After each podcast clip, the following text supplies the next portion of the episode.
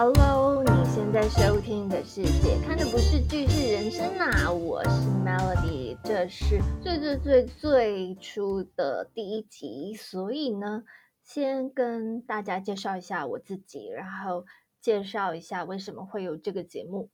那首先，当然是因为我自己本身很喜欢看剧嘛，那我看的最多的是韩剧，然后日剧、台剧、陆剧也会看。美剧跟泰剧就看的非常非常少，美剧目前全部看完，从开始看到结局的就只有《良善之地》。不过呢，就是之后还是很欢迎，就是听众朋友们可以推荐分享各种戏剧啦，有时间我会看的。再来就是因为最近这阵子是疫情嘛。那我原本的工作就减少了很多，想要找点事情做。那我的朋友们呢，也因为疫情就比较有空了，就会有人问我说有没有什么戏剧的推荐呢？所以我就想说，既然我都要找点事情做，然后既然我都要分享，那不然我来录个节目好了。所以这样子的节目就诞生了。那么为什么我的节目名称会叫做？姐看的不是剧是人生，哪这么长的名字呢？啊，以后我大概每一次讲到名字，我都会想说，我到底为什么要取这个名字？这是因为呢，我想了半天，你还是觉得这个名字，嗯，最符合我开这个节目想要表达的事情，想要分享的事情。因为呢，我在年轻的时候，就有人跟我说。你就是因为看了这么多的剧啊，不切实际啊，没有办法跟现实生活中谈恋爱，因为戏剧都你知道，男的帅，女的美，太美好了。应该也有很多人这么觉得吧，就是啊，戏剧都很虚幻，很不切实际。但是真的，当我多活了几年，然后我现在也被很多就是小年轻叫姐。我觉得我应该可以抬头挺胸，你知道，挺起胸膛说，说实在，这世界上只有你想不到的事情，没有不可能发生的事情。太阳底下真的没有新鲜事，编剧想得出来的事情都有可能发生。就如果你有看社会新闻，你就知道啊，就是真实生活。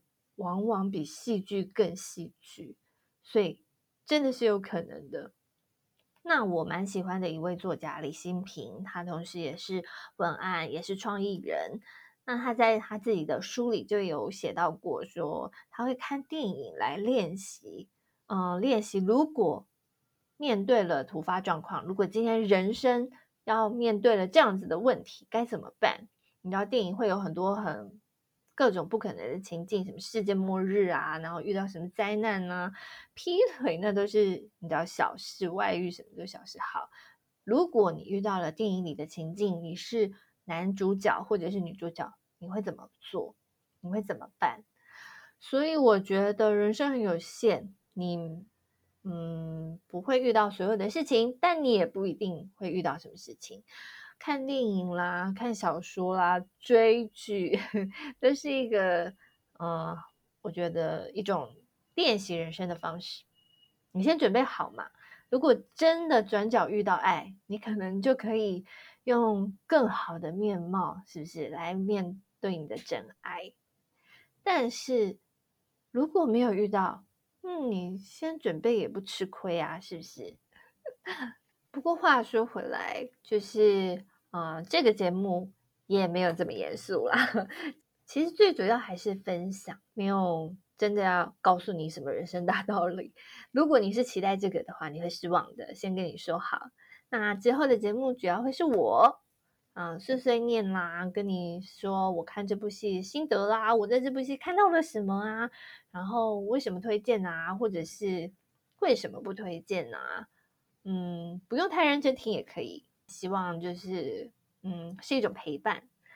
有机会的话呢，之后也会邀请一些我的朋友，喜欢看剧的，或者是嗯想要上节目的朋友来跟我聊聊戏剧这样子。希望你会喜欢。那如果你跟我一样也喜欢看剧，或者是听了节目之后跑去看剧了，或者是听了节目之后有什么样子的感想，也欢迎追踪我的粉丝专业姐看的不是剧是人生啊，然后在天文中留言。我是 Melody，我们下期节目再见喽，拜拜。